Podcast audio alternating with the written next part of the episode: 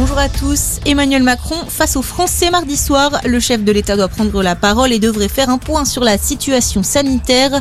L'épidémie de coronavirus qui repart avec la menace d'une cinquième vague en France. Pour tenter de freiner sa progression, Emmanuel Macron devrait encourager à participer à la campagne de rappel de la vaccination, avec peut-être une obligation pour les plus fragiles. La troisième dose qui pourrait également devenir indispensable pour l'obtention d'un pass sanitaire.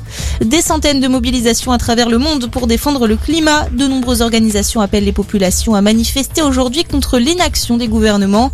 Hier, Greta Thunberg a dénoncé l'échec de la COP26 devant des milliers de manifestants à Glasgow. Jean-Luc Lahaye en prison. Le chanteur âgé de 68 ans a été mis en examen pour viol sur mineur et placé en détention provisoire à la prison de la santé. Il est soupçonné, on le rappelle, d'avoir eu des rapports sexuels avec des adolescentes âgées d'entre 15 et 18 ans entre 2013 et 2018. Le mis en cause nie les faits.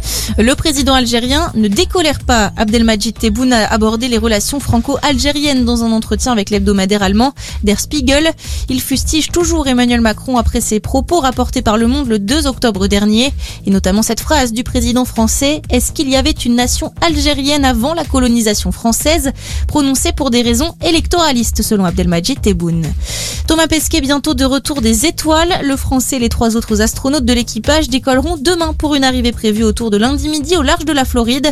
L'astronaute français qui aura passé six mois dans la station spatiale internationale.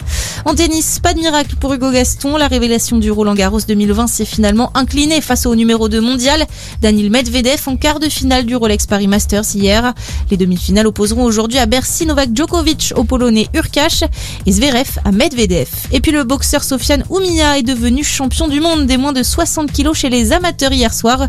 C'est son deuxième titre et c'est la première fois qu'un Français devient double champion du monde amateur. Très bonne journée à tous.